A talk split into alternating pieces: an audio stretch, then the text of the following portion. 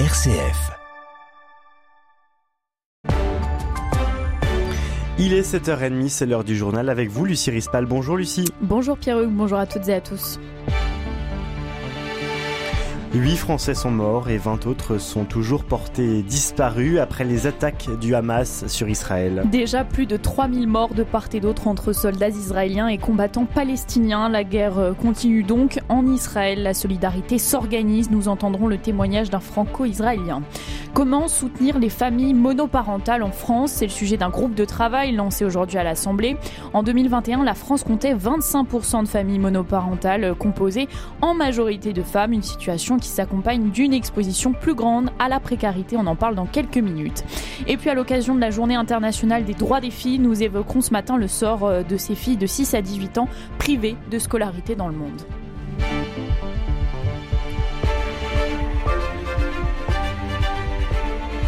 Huit Français sont morts et 20 autres sont toujours portés disparus après les attaques du Hamas sur Israël. Déjà plus de 3000 morts de part et d'autre entre soldats israéliens et combattants palestiniens. L'État hébreu a annoncé euh, hier avoir retrouvé environ 1500 corps de combattants du Hamas. Dans un communiqué hier, le Quai d'Orsay a indiqué que 8 Français ont été tués dans ces affrontements. 20 autres sont toujours portés disparus. Étienne Pépin. Certains ont très probablement été enlevés. La situation est très inquiétante, explique le Quai d'Orsay par voie de communiqué. Aucune nouvelle des otages, mais des précisions sur le profil des victimes tuées par le Hamas. Parmi eux, Avidan, 26 ans, est originaire de Bordeaux et vivait en Israël. Son décès a été confirmé par Meyer Habib, député de la 8e circonscription cet après-midi dans l'hémicycle. Aucune nouvelle non plus de Ethan, un enfant de 12 ans franco-israélien qui se trouvait dans la maison familiale au moment de l'attaque. Il aurait été enlevé à moto par les combattants du Hamas. Deux Français font également partie des victimes de la rive partie qui a fait 260 morts et qui a été pris pour cible par les assaillants du Hamas. À la vue des circonstances et du profil des victimes françaises, il n'est pas exclu que le parquet national antiterroriste se saisisse de l'enquête. Paris qui va d'ailleurs affréter un vol spécial Air France demain pour permettre aux Français en Israël de regagner le territoire national dans l'attente de la reprise des vols commerciaux réguliers. Les horaires et modalités d'inscription sur ce vol sont disponibles sur le site de l'ambassade de France en Israël. Berlin a aussi annoncé plusieurs vols spéciaux pour rapatrier les ressortissants euh, allemands qui voudraient quitter le pays. Israël qui dit avoir repris en partie le contrôle de sa frontière avec la bande de Gaza qui est en état de siège. Oui, et dans le nord, l'armée israélienne a frappé la Syrie et le sud du Liban en riposte à des tirs de roquettes. En Israël depuis trois jours, pourtant, la solidarité se met en place pour aider les populations très durement touchées. Voici le témoignage de Benjamin euh, Toiti. Il est franco-israélien, consultant en relations internationales. Il participe à l'organisation du soutien à proximité de la bande de Gaza. Et côté israélien, il participe au briefing avec l'armée et les civils. Il témoigne aujourd'hui de la détermination des Israéliens. Écoutez. Il y a eu un état de choc, je pense, pendant 24-48 heures. Aujourd'hui, le sentiment qui anime la majorité des Israéliens, c'est une détermination à en finir avec cette situation de menace perpétuelle que nous vivons depuis quelques décennies maintenant. On a besoin aujourd'hui de traiter le problème à sa racine, se débarrasser du Hamas. On veut plus vivre aujourd'hui avec aucune menace sur la tête de nos enfants. C'est inimaginable de pouvoir voir les images qui ont circulé avec euh, des enfants exterminés, des vieillards exterminés. Le peuple juif n'a pas connu ça depuis la Shoah. Et aujourd'hui, on ne tolérera plus ça. Le fait de se débarrasser du Hamas, c'est rendre service aux Israéliens pour avoir une qualité de vie meilleure et sans être menacés. Et c'est aussi rendre service aux Palestiniens qui vont pouvoir avoir une vie aussi normale sans être menacés par un groupe terroriste. Et se débarrasser du Hamas aujourd'hui, ça sera vraiment rendre service à tout le monde. Dans le même temps, des ONG internationales de médecins alertent sur la situation sanitaire dans la bande de Gaza. Au moins 200 000 des plus de 2 millions d'habitants de Gaza ont été déplacés après avoir fui par crainte pour leur vie ou parce que leurs maisons ont été détruites par des frappes aériennes, dit l'ONU.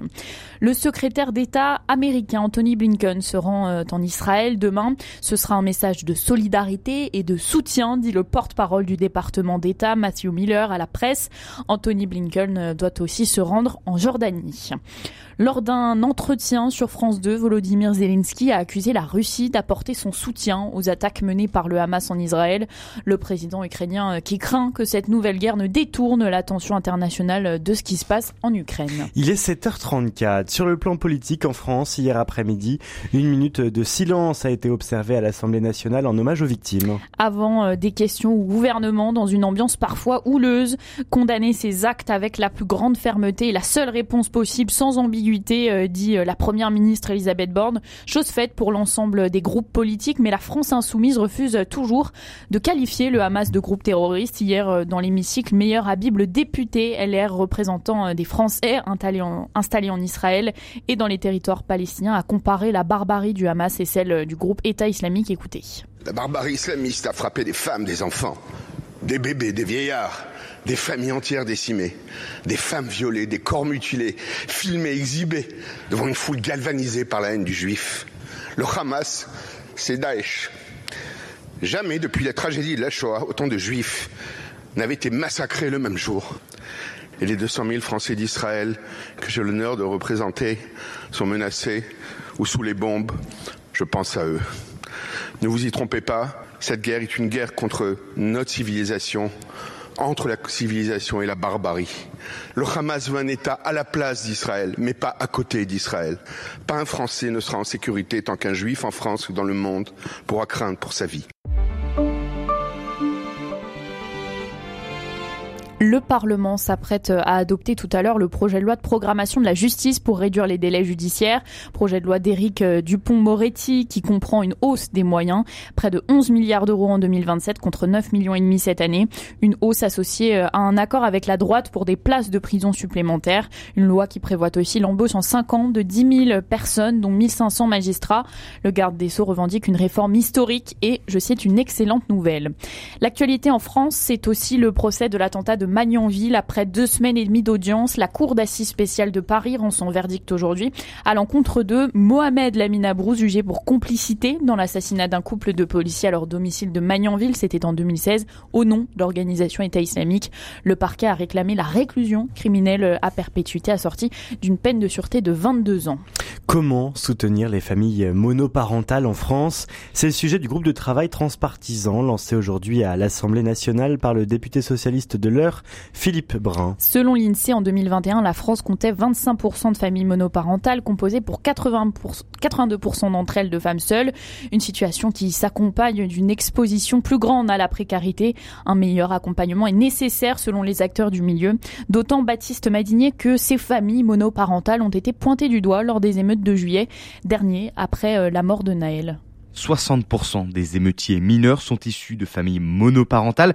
Le chiffre est tombé il y a quelques jours depuis le ministère de la Justice et il ne surprend pas le député Philippe Brun. Comment en être étonné quand euh, les jeunes viennent de familles monoparentales vivent une précarité quatre fois supérieure à un jeune euh, d'une famille normale? Ce lien entre jeunes émeutiers et familles monoparentales a profondément touché Patricia Augustin, secrétaire générale de la Fédération syndicale des familles monoparentales. Elle attend maintenant une meilleure prise en charge des jeunes. Les attentes des familles monoparentales sont de permettre une prise en charge de l'accueil des enfants de familles monoparentales jusqu'à leurs 12 ans. De son côté, le député Philippe Brun espère faire passer un certain nombre de mesures. Il y a évidemment la défiscalisation de la pension alimentaire par le parent qui la reçoit. Il n'est pas normal que le parent qui reçoit la pension, très souvent la femme, paye des impôts euh, sur cette pension alors qu'elle correspond à des besoins euh, de l'enfant. Il y a ensuite évidemment la question de la tarification des services publics il par exemple, baisser euh, les tarifs pour les activités sportives et culturelles pour les enfants, les familles monoparentales, également pour la restauration euh, scolaire? Voilà Philippe Brun euh, qui veut aboutir à une proposition de loi commune au début de l'année prochaine. Tout autre chose, plus de 118 millions de filles de 6 à 18 ans sont privées de scolarité dans le monde et c'est aujourd'hui la journée internationale des droits des filles. L'ONG Plan International se mobilise pour dénoncer cette situation. Cette déscolarisation des filles les prive évidemment d'atouts pour leur avenir, c'est ce que rappelle Diane Richard, porte-parole de l'ONG Plan International. On sait qu'une année de scolarité supplémentaire peut augmenter les revenus d'une femme de 10 à 20 pour contribuer à son autonomisation et à son indépendance ensuite euh, dans sa vie. La scolarité est extrêmement important et aussi pour qu'elle sache tout simplement comment se battre pour ses droits. Parce que globalement dans le monde les droits des filles euh, ne sont pas respectés sur sur énormément de plans. Donc que ce soit euh, toutes les problématiques des, des mariages précoces et forcés, la violence de genre en général, c'est très important que les filles aient accès à l'éducation pour pouvoir avoir conscience de leurs droits et devenir des militantes en fait pour leurs droits mais aussi du point de vue des communautés, puisque plus il y aura de personnes en général éduquées, plus il y aura de filles éduquées, et eh bien ça va participer bien sûr au, au développement aussi de leur communauté. La journée internationale du droit des filles, c'est aujourd'hui. Merci beaucoup Lucie Rispal pour le journal. Rendez-vous demain à 7h30 pour une nouvelle édition.